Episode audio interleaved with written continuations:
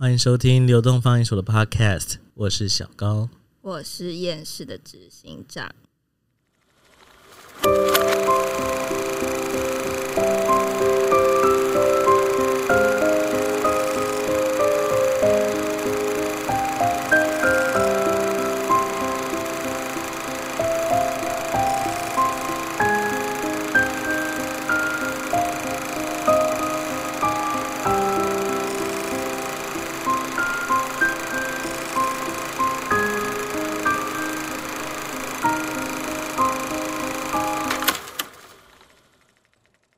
今天的节目是电影慢慢聊，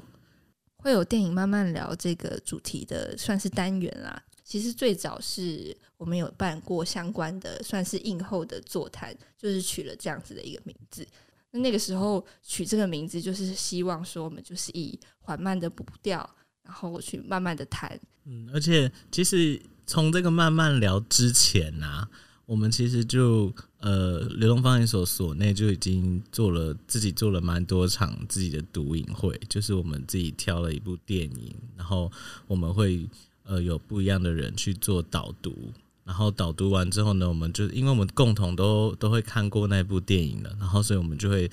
呃去聊自己对于电影的一些观点啊，自己对电影的想法，或是呃议题的讨论。那一直一直延续到后来，我们就想说，哎，是不是不要只有我们自己所内的人在聊这些电影的内容，然后能不能邀集一些在花莲在地也对电影很有感兴趣的人呢？能够在看完电影之后跟我们一起去谈天，或是聊这些电影后过的观后感。那那个时候的发想，其实就是因为我们在电影院里面办了包场嘛。那你要在影厅里面做映后座谈这件事情，第一个就是你的时间基本上不能够太长，顶多就是十分钟啊、二十分。那如果我真的想要说，我想要在那边聊一个小时，他可能就会跟我多收一个小时的租金。那对我们来说，这个成本其实就确实高了太多了。又觉得说，但大家就是很希望看完电影之后，可以在有多一点时间消化，甚至对谈交流，去抒发心里的想法嘛。所以就有有一个想法，说是不是我们放完电影之后，在其他空间这一个场所，我们可以呃人不用太多，大家有心想要来交流对谈的人来参加。对，所以才会有那个大象席地而坐映后的慢慢聊的读影会，从那个湖泊的那一本原著小说切入。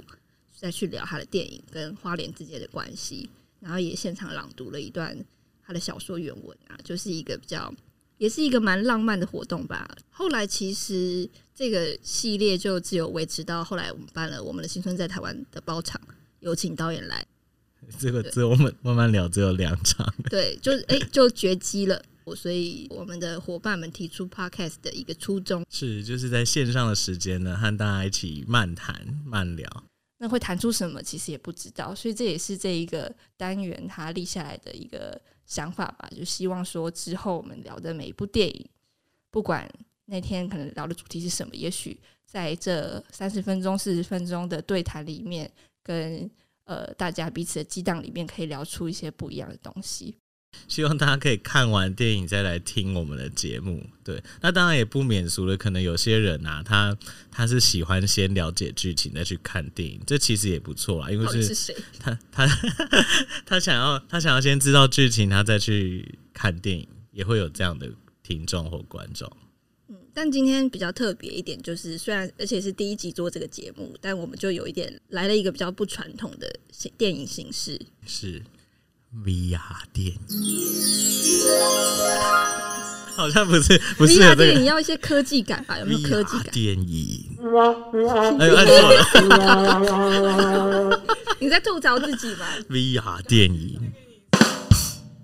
，OK。其实这个讲到 VR 电影，我觉得还蛮有趣的。就是其实我们最早在刚刚前面小高有提到的这个读影会里面。就是那个时候，我们在一个学期里面，就是有挑几部电影，然后要去讨论，然后也有想说要做一些其他的拓展等等。然后不知道哪一次就开始争论说 VR 到底是不是电影这样。那时候我们有很大的歧义。那你觉得是电影吗？好，那时候站的立场就是这不是啊。啊，我觉得是啊。对，反正我们就进行了一些争辩之后对，，甚至还拿出文化部的那个公文的内容的定义其来实最早。最早就是因为我贴了那个东西吧，哦，对就是你贴的那个，然后一个黄黄新建导演他的一个作品，文化部说那不是电影，所以不给他影展补助这样子。那但总之呢，我们因为有那个争执之后，我们就比较疯的，就我们那时候我们都在花莲读书嘛，那时候也是在花莲的某个我们实习生的小教室里面，他的系的教借用的教室里面，每个礼拜在那边讨讨论跟吵架一些有的没的事情。然后我们就决定说，啊，不然我们就去高雄电影节看 VR 这样。对，然后再来定义它是不是电影。对，但是最后也是没有什么结论啊。其实，而且应该说，高雄电影节是台湾在做 VR 的节目比较先开始做，也做的比较完整的一个地方。然后，另外是高雄他们自己也有做原创的作品。那这次为什么会想要来聊 VR 电影呢？其实就是刚好有一个机会是花莲的勾仔尾那边要办一个艺术节，然后他有来邀请我们说想要做露天电影的放映，但他就提到了说街区这次做这个艺术节想要做的主题，提到一些已经离开花莲的游子们，只有在解信的时候会回来，但是回来之后大家就又离开，然后呃隔代教养的问题很严重，然后青壮年流失的很严重这样子的议题。但是我当下就觉得啊，露天放映很多人在做了，我们有没有可能做别的东西，跟真的可以去回应这个题材的这个题目的题材的片子？我就想到了一部 VR 的作品，叫做《旧家》，它就是我刚刚前面提到的，在高雄电影节，他们自己后来有开发自己的作品，然后请台湾的导演去做一些原创作品。《旧家》就是高雄电影馆开发的一支 VR 的影片。那呃，因为这个原因，我们提出来之后，诶，那个街区的，就是负责这个活动人也觉得好像还不错，好像可以试看看。而且可能很多观众还没有看过 VR 电影，尤其在花莲的观众。那我们就先跟大家聊聊，就是它跟传统形式的电影到底有什么不一样，以及我们为什么之前会对于它到底是不是一种电影有这样子的争论呢？因为其实 VR 电影它其实才出来没有多久而已，它是一个非常新的，在电影的历史脉络上面一个很新的科技和技术。虽然以前已经有三 D 电影，其实大家蛮早就有的，对三三 D 电影先出来嘛，那三 D 电影其实大家就已经有身临其境的感觉。那 VR 它是一个呃更能够环视整个场景的电影模式，而且它在观看的时候，它沉浸感非常的重，而且你等于说你你可以转头看呐，往上看，往下看，三百六十度的空间，你等于是置身在那个场景里面。那在导演啊，也就是电影创作者，他在设计或是在拍摄 VR 电影的时候，他会有一个新的挑战，就是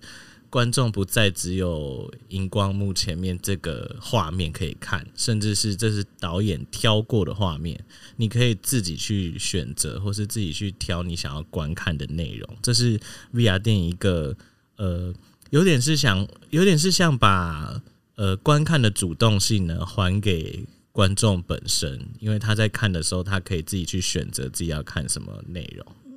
就是为什么他回应到我我当初就会觉得说，可是我觉得 VR 不是电影的那个点，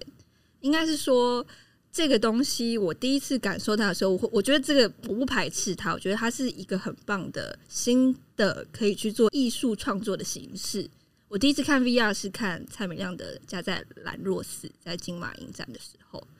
然后。我觉得那个体验感是是好的，但是当你的画面已经不是只是一个就是景框里面的事情，因为电影其实它本来传统的电影啦，就是在讲，比方说我们讲那个马马丁史科西斯的名言，就是电影就是发生在这个景框里面的事情。那他已经打破景框了，那这个东西还称作电影吗？我当初的疑疑惑是这样，而且我自己是一个，就是对我来说，真的你要讲看电影这件事情。你把同一部片子放在电视看，放在电脑看，甚至手机看，我都觉得那不太能称作上真的就去看电影。我觉得真的去看电影，是你走进那个电影院，有那个仪式感的，在那个大荧幕前面看电影。那我就我会觉得说，啊，可是 VR 就已经不是这样，而且它就是那个所谓的电影的仪式感，是大家在戏院一起看电影的那种同乐的那种感觉，就是你不是一个人看的。可是 VR 它一个最大限制就是。你无论如何都是一个人看的。这次要办这个活动嘛，所以其实我们的伙伴就先试看了 VR，不是每一个人之前都看过，有就是不是大家也可以来讲讲看，你第一次看 VR 的影片啊，或者是你回想你当初第一次看的那个感觉，这个东西到底跟一般电影有什么不一样？我是李珊，我觉得这个体验那时候是在高雄的时候，跟大家一起去去那边去看。其实我那时候是觉得非常新奇，因为它就是完全是自己的，然后你可以选择你要看的角度，然后你要怎么观看。我其实还没有想到它到底是不是电影，可是对我来说，它就是一个我跟影像的特殊经验。我觉得可能现在的技术上还有点点的需要去去调整，就说因为你不这个看戴戴 VR 看电影，其实是会眼睛会有一些负担。所以它也某种程度上会影响到观影经验。但是如果我我在猜想是克服这个这个技术上的限制的话，其实在里面会更有身临其境的感觉。那我觉得看电影其实还蛮多人是追求在自己融入那个电影的情境，跟着主角一起经历他的人生。嗯，所以其实某种程度上跟在 VR 他想要创造的效果是一致的。嗯，所以我我个人是还是觉得这还是属于它，它也是电影的一部分。那芦苇第一次看 VR 电影是什么样的感觉？这次算是我第一次看 VR 的电影，那我觉得好像我真的存在在那个，好像我真的存在在那个空间一样了。不知道是不是因为这部片的关系，它的人物设定是在固定的位置。那不知道可能会有其他的其他的影片里面可能是可以自己移动的，我不确定会不会有这样的状况。但在今天这个方式，我就觉得已经够，已经够满足我的一种新的观影体验。因为过去真的就是一个平面，顶多就是三 D，它稍微好像立体了，可是也没有到整个环绕都是在一个场景。嗯，那这样子的体验会让我觉得我好像。那个人一样我其实还蛮想要回应芦苇的，因为我认为 VR 电影它是一个新的媒体工具和形式，而且它很适合用在纪录片上面。因为很多时候啊，我们会认为我们看完纪录片之后，我们在那个呃看电影的当下，我们也许会很同仇敌忾啊，我们会很很愤愤恨不平。对，但是当我们走出电影院之后呢，我们就会好像有点忘记我们刚刚在看这个纪录片的议题了，或是我们也许在电视上看这些纪录片，我们可能一看完之后就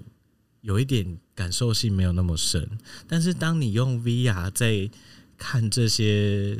记录纪实形式的这种电影的时候啊，或是纪录片的时候，呃，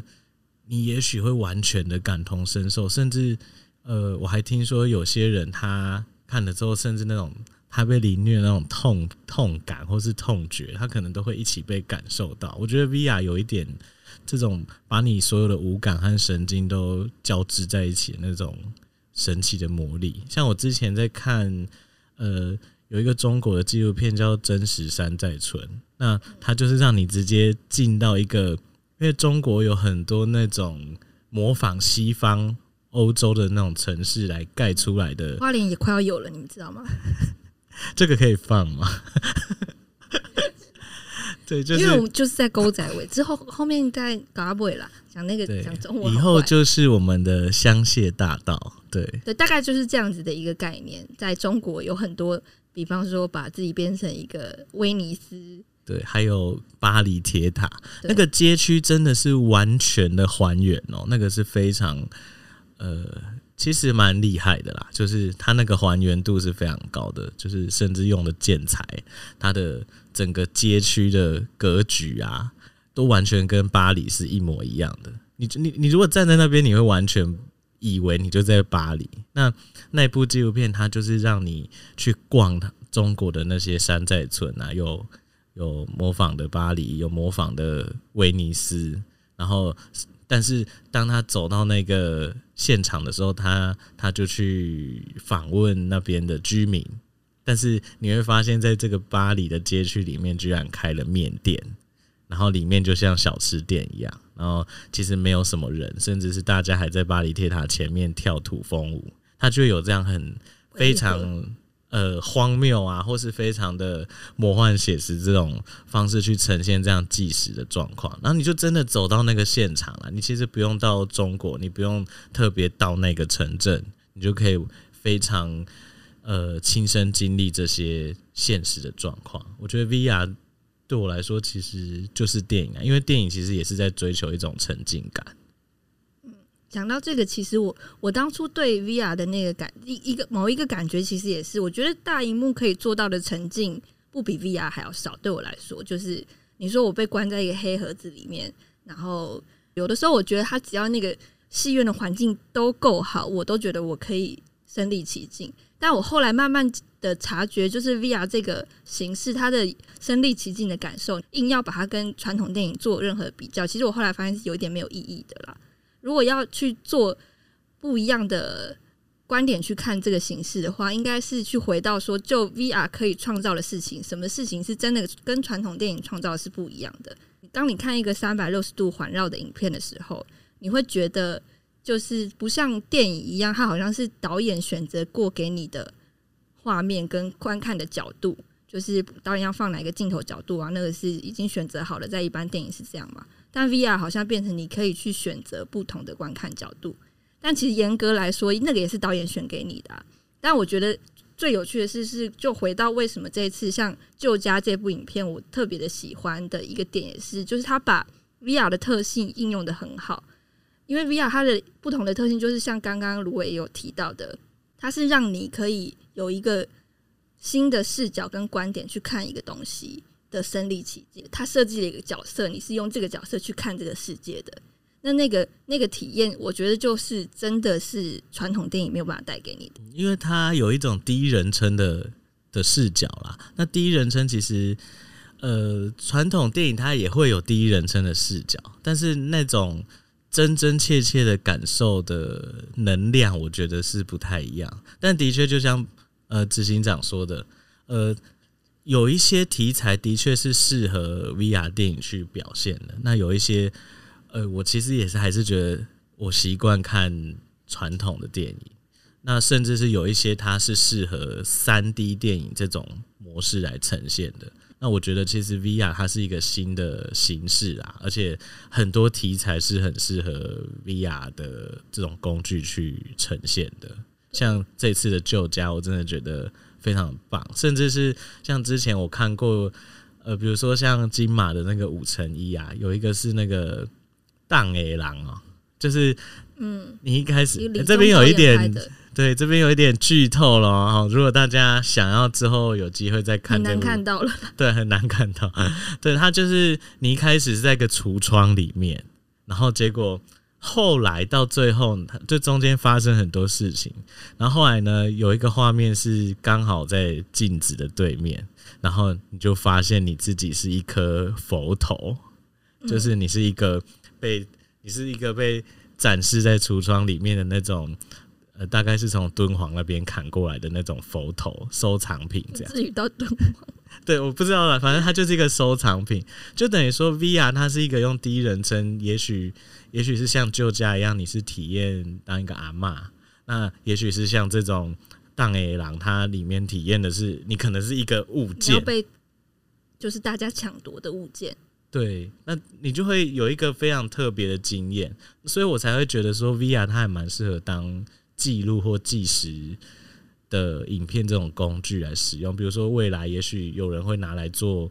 你可以，你可能是一头动物啊，你可能是石虎啊，那你就是在体验它的你的住家的环境被破坏，这种体验可以更让大家去代入感，说哦，原来我们做人类做这么多事情是在破坏它的环境，也许啦，也许未来会有越来越多这种题材出现，是用 VR 的电影的方式，嗯，所以我才觉得。VR 这个东西好像你有一点剧透，好像也还好，就是因为其实那个感受是，它就是你要坐在那边你才能去感受。我跟你用讲的，就那个剧情，你都还会觉得说这有什么剧情？它其实常常是没有什么剧情的。尤其一些记录性质的影片。其实就就加这部片来说，刚刚其实都还没有真的提到这部片到底在拍什么。它其实就是一个大家可以想象，就是你在每一年逢年过节的时候、节庆的时候，也许你的家庭是这样子的，你就已经离开了你的家乡去打拼工作，或者是你的父母，你从小的时候是你父母就已经搬到，比方北部，你是南部人。或者是你东部人，你爸妈已经搬到北部去工作，所以你从小就在北部长大。那你就只有在过年过节的时候，或者是一些重要的节庆，阿公阿妈生日，然后你才会回到你的家乡，跟他们一起过节。那旧家的整个设定其实就是这个样子，在整个影片里面你都不会真的看到阿妈，因为你就是阿妈。那在这个过程里面呢，全家人就在端午节的时候回来跟你打招呼，跟你拜访，跟你最后 say goodbye。它就是一个这样的过程而已。听起来是不是好像蛮无聊的？不过看完你会眼眶泛泪。可是没有的人会觉得我是不是很 无情？不过 VR 的缺点就是你眼眶泛泪的时候没有办法去擦眼泪，很尴尬。这是我觉得最大的技术上很难克服的部分。那其实讲到这个，呃，刚刚有提到就是 VR 它很不一样的地方，我觉得就是你在创创作者在一开始的时候，他去设定了一个。角色给观众，但这个形式到底该怎么呈现，还没有掌握的很好。但旧家是我就是这几年看台湾的作品了。如果以台湾作品来说，我真的蛮惊艳，觉得他发挥的很好的一支片子。是因为 VR 电影刚出来的时候，呃，其实导演他们都会趋之若鹜啊，就是去想要去尝试这个新的工具。但是，呃，我觉得 VR 电影，我我之所以会认为它是电影，是因为。它其实也要去思考，说你在使用这个媒体或工具的时候，你背后的意义到底是什么？就会变成说，呃，因为像在拍传统电影的时候，你也会去思考每一个不一样的镜头，它有什么样的你要传递的语言，或是它有它的电影的语言和语汇，甚至是一些符码符号在里面。但是呢，你如果用 VR 电影，但是你完全没有去善用它的一些它的优势，或是你用这个 VR 的形式，它是完全没有你没有要传递什么意义的。那其实那就会沦为就是你只是在用这个工具而已，而且就会很炫技，然后大家看完之后会觉得没有任何收获。对，但旧家这部 VR 电影，它其实善用了 VR 的优势，而且它是有意义和有导演是有一个意识。让观众要体验这个议题的，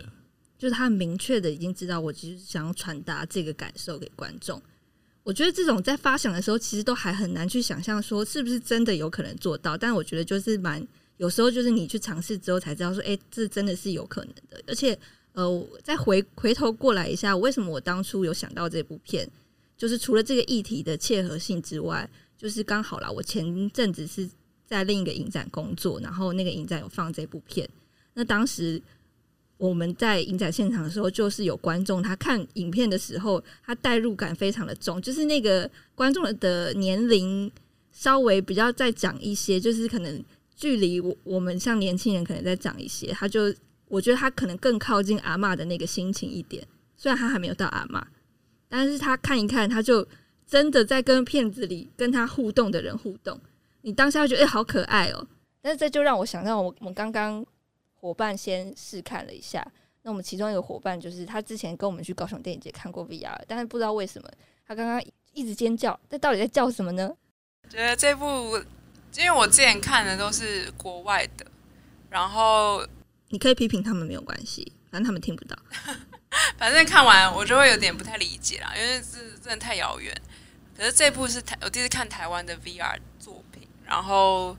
他的故事很简单，可是却很熟悉。我觉得很蛮多台湾人都有类似这样的经验，所以所以这跟我身为阿妈，然后坐在上面这样被推动，就那个感觉很很奇妙，就是就真的是太身临其境了。所以我当下那个惊讶感真的是忍不住尖叫，我只能这样说。对啊，然后我觉得这是一个很。特别的方式去经验，就是换位思考，去去经验你跟家人的关系。我觉得这当然一定是导演刻意想要让观众去感受的。可是更好奇，或者是觉得可以跟观众、呃听众聊一聊，应该是说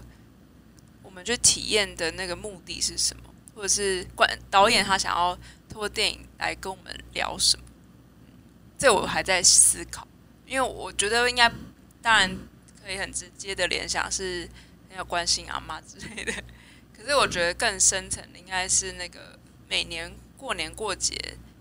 回到家，你跟一个很久不见的亲人，你要怎么开启那个聊天？对，因为在这个 VR 里面，很多的长辈会过来，或者很多人呐，不是只有长辈，就会来关心阿妈，你要吃东西啊，你要健康啊，然后就讲了很多的是单方面的告诉你一个祝福的话，可是阿妈都不讲话，因为阿妈就是我们本人。对，而且很很酷的就是。因为我们只能看，我们没有办法跟他真正的讲话和互动，所以你就会变成，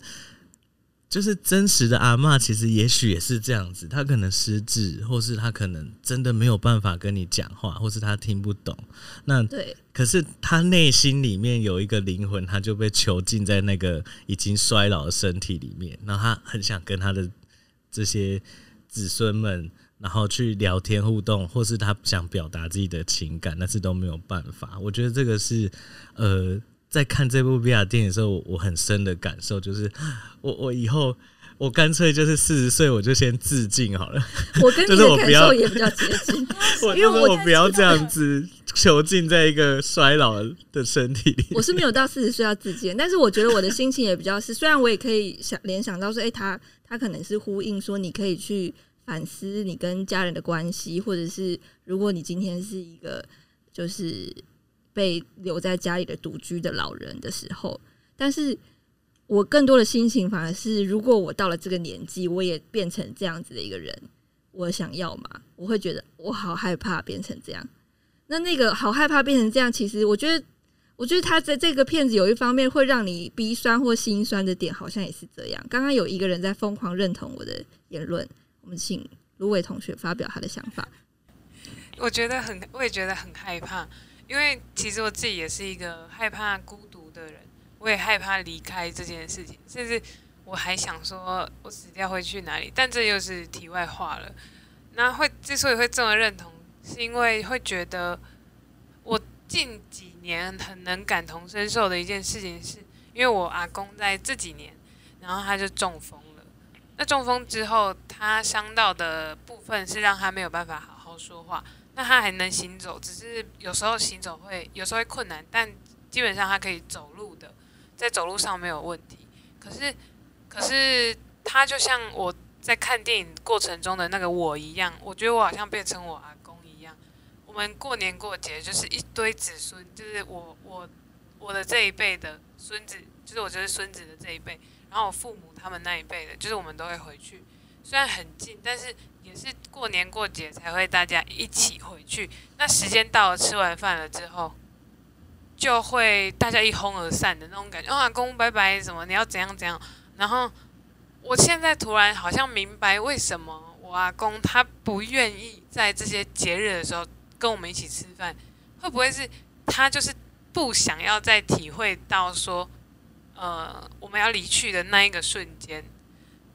大家可以不知道听众朋友有没有办法理解我那个感受？大家来看片子就可以理解。对，就是因为我阿公他为什么会这么说？是因为我阿公到他中风之后，他在过年过节的时候，他会把他自己锁在他的房间里面，然后有的时候就是叫他吃饭或者干嘛，他就说不来啦，就不要啦，嗯，邓提啦，回去啦，这样子。那也许他他就像这个阿妈一样，不想要再感受到我好像被遗弃的那种感觉，所以我觉得很能很能认同这样子这种害怕的心情。然后我突然也很想让我的长辈们，或者是让我爸看，因为也许透过这样的一个观影体验之后，他会突然意识到为什么我阿公会这么的痛苦，或者是会有这些情绪。那也许他会更珍惜他，他陪伴我阿公的这可能剩下来的几年也好，或者是几个月，不清楚到底我阿公什么时候会走。但我看完之后，第一个念头就是希望我的父亲可以看到这部片这样子。嗯，好，对，其实我看了之后也是啊，也是觉得很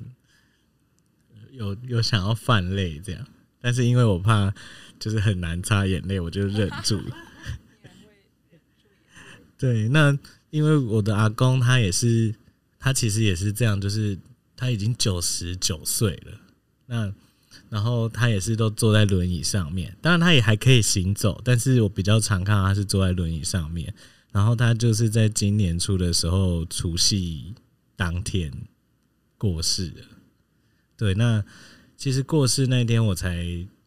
感受到说，哎、阿公居然已经走掉了。然后，但是我发现呢、其实当我在看这个 VR 旧家的时候，然后我会发现说，就算呃，就算我如果看到镜子里面它是一个排位，好像也不违和。其实我就会蛮我自己啦，就其实蛮好奇，会蛮想知道导演当初在想象这个题材的时候，因为他他在设计这个片子的时候，他其实是那个电影的场景里面的那个家是真的的真实的，他以前小时候的那个旧家。那因为后来好像是那边是一个日日式的，有些有点像眷村的房子，因为政府有征收的关系，所以他其实已经房子被收走了。但是这次是为了要拍这个电影，他就回去重建那个场景。就大家到时候看到那个影影像的那个环境，会觉得、好像真的是一个很有生活感、真实的家庭。但其实那个都是呃电影的幕后工作人员很辛苦的去把它用就是重建出来的。的方式，，对，就是好厉害哦、因为呃，我当时我有看一些那个导演被访问的，就是拍摄影片的理念啊、注重这些，他有提到说，呃，可能过去阿嬷还在的时候，大家过年过节的时候，它是一个凝聚家族的力量，就是因为还有一个长辈在，所以大家就会回来会团聚。就是对子孙们来说，也会蛮感恩有这样子的时间可以让我们团聚。后来看完之后，第一个好奇点是，诶，那他有想过说，其实他是想要传递真的坐在阿嬷这个角色的心境吗？还是这个其实是在创创作的过程中，反而是不小心冒出来的？所以，像刚刚我们在分享的时候，我觉得大家体验到的事情也都不一样。而且它可以真的代入感那么重啦，我觉得也是因为我们是台湾人啦，因为它里面讲的都是，呃，如果你听得懂台语的话，除非你真的已经完全不在台语的环境里，那你可能就会有一点听不懂。因为刚刚像像前面李三有提到说，看了那些 VR 的外国的片子，有一点不太知道在演什么。那 VR 其实它还有一个蛮大的，算是现在的一个限制，是像我之前在影展工作的时候做 VR，如果是外国的影片，一般其实 VR 不太喜欢上字幕，就因为因为那个有一点破坏掉体验的感受，所以很多作品它都不上字幕，所以它会提供你一个对白脚本，在你观影之前先看完那个脚本，就是就是中文的对白翻译啊，你就知道说哦里面可能在讲这件事。所以你要说，如果你先看了那个对白本，你是不是已经先被剧透了？其实也是有一点这样啊，就是这是看 VR 的一个小小的限制。所以我觉得，呃，台湾现在就是这几年有开始在做发展创作，然后有做出一一一一部像这样子的作品。那对台湾观众来说，我觉得那个体验的感受一定是，我相信其实外国观众不一定能够知道这种，就是或者是他他看完他不太能够理解，我不太知道，但我觉得可能比较我觉得那种那种被触动心理深处的那种，你回到旧家，你回到阿公阿嬷家的那种感受，也许不会像我们台湾人那么深。对，而且因为我觉得这个就是那么让我想到说，啊、花莲其实非常适合放这支片子，就是它的那种，就是这就是一个你常常每次一回来，你站在边，如果你是花莲人的话，你可能你在台北工作，在其他城市工作，你就会在过年过节回来一下你就离开，你一定是这样的角色。真的，那时候执行长说要在高阿会放这一部片啊，我觉得真的是太天才了。谢谢，这这是夸奖的天才，因为因为其实我小时候啊，我就是我爸妈他就是花莲人，但是他们就是已经搬到北部去住，所以对我来说，我的小时候的记忆就是我回到花莲，就是像这部 VR 电影里面一样，像那个年轻的。里面里面有几个对凯凯啊，然后像以前里面的年轻的孙子一样，或是更小的小朋友一样，就是我回来，我其实是没有什么呃乡村经验的，或是我没有什么在阿公阿妈家居住的经验，甚至是我觉得这个阿公阿妈家是不舒适的，因为它并不是像我们在都市生活的那种环境，就是哦有舒服的床啊，甚至是有很好洗的浴室。因为我有时候觉得回到阿嬷，因为我家我阿公家以前也是日治时期的那种老房子。然后里面甚至是要自己阿妈要自己烧水，然后舀水来洗澡。那对我来说完全是一个噩梦，就是我我是需要莲蓬头的人。对，所以我其实以前回到阿公阿妈家，的确就像那个旧家里面那样，就是我可能回去就是睡觉，然后睡到一个时间，就是哦大家要走了吗？就是爸爸妈妈就是时间到了要走的时候，我就再跟阿公阿妈打个招呼，我就会离开了。所以我其实感触蛮深的，就是呃。反而是里面的那个小朋友在跟阿妈打招呼的时候，他其实那种感情不会太深的，就是，因为你你也没有跟阿公阿妈是朝夕相处的，但是就是你就是来来做一个非常 routine 的事情，就是我就来这边，然后把这件事做完，然后我准备要走了，就我不想在这边多待任何一刻。但是当他们消失的时候，你就会发现。嗯就是他其实，我觉得刚刚那个执行长也有讲到说，导演他本来是希望回复这个旧的房子的这个创作理念。我觉得也许他也是反观说，呃，是不是当这个喜多郎哦，这个老人他不在的时候，这个家其实也就没有他的意义了，大家不会再回到这个家里面再重新团聚。对，因为我我们以前小时候的那个。就是在光复那个日治时期的老房子，它就是被征收，后来就被移平了。嗯，然后我现在真的是很怀念那时候的那个，对。好，你去旁边消化一下情绪。其实我觉得这个讲的，因为这也让我想到最近，其实像呃，我的家乡算是在新竹，虽然我也是跟小高有点类似的经历，就是我从小我父母就已经到台北工作了。那我像我回去，其其实我阿公阿妈已经过世，但老家还有叔公。那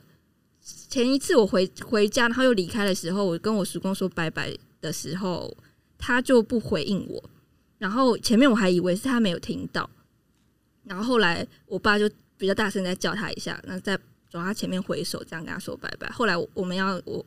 回家的时候，坐上我爸的车，我爸才跟我讲说，他有听到了，他只是不想理我们。因为他知道我们要走了，然后那个，所以就其实最近就因为我有比较常回家，就偶尔还是会有这样的事情，会就是你知道，原来可能以前会觉得说，哎，大家回去团聚，对长辈来说，他们看到很久不见的亲人，我们以为我们回去让他看一下是要让他开心的，原来这次的体验的感觉是好像不一定是这样，觉得那也是某一种程度上是一种冲击。就是他是前面我们说的，一开始想说是要创造团聚的机会，可是这样的团聚有时候，哎，是不是一种伤害？对，反而流于形式，甚至是呃，你反而会感受到大家的各种呃那种最细腻的情绪啦。而且我觉得电影最后，因为他就是被看护放在客厅，但是是朝向那个门口，然后我就一直，因为我就一直想到我以前。在光复啦，光阿妈他们最后就是会在门口送我们走，这样，然后就会这样一直看着我们的车子离开，我就觉得那个感受是很很接近的，嗯。我自己是看到不一样的东西，因为因为其实算我觉得大家都有类似的经验，可是我觉得这个导演他还蛮刻意的要让我们体验这个感觉。但其实不是所有的阿嬷都是这个经验，但大部分都是。所以我就看了，我就在想，是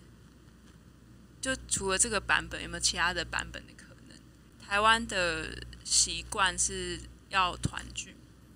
可是团聚可能比较流于形式。可是如果阿嬷她可以再重新来一次，或她甚至有发语权的时候，那这个画面会不会有不同的？其实我就在想，导演这样子可以让我们体验，有时候太刻意了，所以我反而没有那么多的情绪。嗯，因为其实并不是所有的家庭都是这个状态。然后另一个是，我觉得也没有到离别的这么伤感，因为其实你就算没有跟他每天在一起，你只要记得他，或者你时不时想念他，甚至你愿意跟他通话或不通话，其实他都会在你心里留一个位置。嗯，所以并不是真的离开之后，可是我觉得会怀念，怀念那个小时候大家一起团圆的感觉，那是很好的感觉，很想要把它记录下来。所以我反而觉得，如果这个导演能够让我们在看到可能阿嬷还能够自由的跟大家对话的那个时候，他是怎么样跟大家互动的，把那个好的感觉让观众也看到一部分，甚至参与或创造一部分，我会觉得更让我有打中我。他可能要设计一个那个游游戏游戏模式，就是你可以看 A 版本结局跟 B 版本结局。没错其实 VR 是可以做到这件事。我真的拉比亚其实可以做不，过我觉得李珊她可以提出一个企划，就是我们来收集台湾一百种阿妈，然后大家就记自己阿妈的那个故事。但我们不是本来是要做电影，教育吗？为什么我们要 这也是一种，一百种阿妈？因为他觉得天下的阿妈都不一样了。对啊，每个家庭的状况不一样，当然这是很普遍的。对，也是有那种练肌肉练到很壮，可以走来走去讲话的阿妈。没错没错，所以前面就有提到说，如果说他的那个想象是，如果我老了也变成这样，我觉得那个真的是蛮冲击的。可是我还蛮惊讶，就是我们四个人有四个人嘛，我不知道李三有没有有这种感受，就是就是我们居然有类似的感觉，是我们居然去害怕说我们老了好变成像就是我们三个人，还好，哦，因为我们的所长他是非常正向思考的，这不是正向，他觉得他会变肌肉阿妈我觉得那个跟家庭经验真的很有关系。因为其实像我这么有一个很深的感触是，就是加上其实我最早看到这个题材，我当初我还没看到片子，因为我们影展要放嘛，我就是先收素材，然后我看到那个介绍跟所有东西，我最深的感受就是这个一定会打中我。我的，但是我那个点不是以为说我会去体验到阿妈的孤独还是什么的，而是。因为我也是在经历一个发现，我们的家族是原来我阿公过世了，大家就不回来过年了。那你有一种原来这个家族的离散是在这个传统社会就是长这个样子，那个是直到我阿公过世，我才知道原来是这个样子的。然后我在那个瞬间反而有一种我长大了的感觉。那而且它更多的是，如果你真的来体验了，你还会发现它可能还有更深入的，你去体验到一个一个长者这样的角色会是什么样的心情。觉得是很，反正就是赞啦。对，因为因为真的你很难有一个机会，就是你去体验说你是一个呃迈入迈入人生结尾的一个长者这样。然后，而且像刚刚执行长说的，其实我们很多时候当一个长辈他他已经过世或是离开之后啊，这个家族他就没有一个理由再去聚集在一起。这这这其实我也有蛮深的感受。对，像像我之前我的阿姨，她她其实一直都是我们家族里面呃聚集大家的一个力量。然后甚至是我们以前从北部回来花莲的时候啊，我们第一站都会到那个阿姨家。但是她后来过世之后，呃，其实家族的那种呃逢年过节团圆的那种感受，就突然全部都没了。大家好像也没有一个一个向心力，对一个聚集地，可以把大家聚集在一起，或是有一个理由，大家可以就算是闲聊啊，或是话家常啊，其实已经没有一个场域和理由去聚集家里面的人了。所以其实，呃，看完这部片，你就很想回去抱抱你家的阿妈或是阿公。对啊，也会想一下说啊，那个爸爸妈妈也是正在步入，就是从青壮年开始进入老年嘛，你也会开始思考说我自己跟父母的关系。我觉得它是一个可以让你在想更多的影片，就尽管它只有短短的十六七分钟。而且我我刚刚听到执行长说，他当时在影展的时候有看到一个中年的妇女看这部电影嘛，然后我觉得他的感受会跟我们不一样，因为我刚刚很惊讶，是我们这个年纪的人是害怕自己衰老，但是他们其实已经接受自己未来嗯，可能近十年内也会遭遇这样的情况，然后他他看了之后是另外一种情境，所以我还蛮推荐大家可以带自己的家里面的爸爸妈妈或是对啊其他长者。如果他们看，完之后就对你骂了一句说你就是这样对我，你就心自己心心里接受一下哈你，垮掉不？你垮掉。你就是安呢，对啊，弟弟困，其实呀，公家困，对你那个这个角色，这个角色真的设计的，其实我觉得很棒。就超算神的就。算你你觉得哎，这好像是一个很记录形式的短片，但是那个角色的设定其实是很精准的。对，在那边说实习很忙，还不知道回去跟女朋友就是约会，就是这样而已嘛。好，是不是大家这样嘛到底到底我们在说什么呢？这个你就要进去好好体验这个影片，你才会知道我们到底在讲什么情节，还是有一些东西可以保留的。建议带你的家人或朋友一起去看。虽然它是 VR，你只能自己一个人去感受，可是如果有很多人都跟你有体验过，然后再去聊一聊，我觉得那会有很多样。就像我们现在是四个人来聊，而不是自己去经验那个可能是害怕或孤单，然后就结束了。嗯而且我觉得这个经验是，如果我现在一直跟你说，我真的身临其境呢，怎样怎样怎样，是没有办法，对你你根本就你怎么样都想象不了的，那个就是要看过才知道。因为他的他的声音啊，他的场景啊，甚至是你可以任意的转头啊，你想要看哪一个正在对你讲话的人，因为有时候团员就是这样，大家就是会七嘴八舌的，不会一个一个人慢慢的一个一个跟你讲话。就是每一个人都在跟阿嬷讲话，那你可以选择你想要看着哪个人在跟你讲话。我觉得那也是一种选择啦，是还蛮棒的。对，所以就回到了工商服务的时间。呃，这部片子呢，如果你是花莲的观众，你可以有机会在第一个是中秋连假，十月一号到十月四号，下一个就是双十连假，你可以在十月九号到十月十一号，在高阿贝上面有一间店叫做智南那个地方，你就可以看到这支影片。呃，因为前面我们有提到说，其实 VR 电影它是一次只能一个人观看。那在场地上啊，还有我们设备上的限制，我们这一次在搞阿布韦的这个旧家的 VR 电影放映，呃，我们一次只有准备一台的呃头戴显示器。那另外也会有工作人员呢，专人为观众服务。那因为这样的限制呢，我们其实在场次的安排上，一次只能一个人观看。这个场次呢，一场大概就是长度是十七分钟，那我们就会算二十分钟一场。那所有的购票资讯呢，大家都可以从我们流动放映所的粉砖上面呢，我们会有公告，呃，如何购票啊，还有有什么样的场次，都可以在上面看得到。因为刚刚我们也提到，就是每一个人看完这部片子，其实感受都不太一样。你可能是从阿嬷的角度出发，可能是在思考自己的家庭的团聚的过程啊，等等的。那我们在活动的设计上面也邀请观众，到时候你看完这部片子，你可以在当下就留下一封，也许你想要写给你家人的信啊，或者是你想对这部影片说的话，你的反馈，就把它在当下这个心情把它记录下来。那我们电影慢慢聊呢，这个节目呢，我每次都会去谈一部电影哦。那大家也可以在我们的粉丝专业呢去留言说，哎、你看完这部电影有什么样的感受？那像这次啊，旧家你看完之后也可以在我们上面留言，然后告诉我们说你看完之后呢有什么样的感触，或是呃未来呢想要让想要希望我们的节目呢可以去聊哪一部电影，你都可以在我们的粉专上面跟我们互动。谢谢大家。谢谢。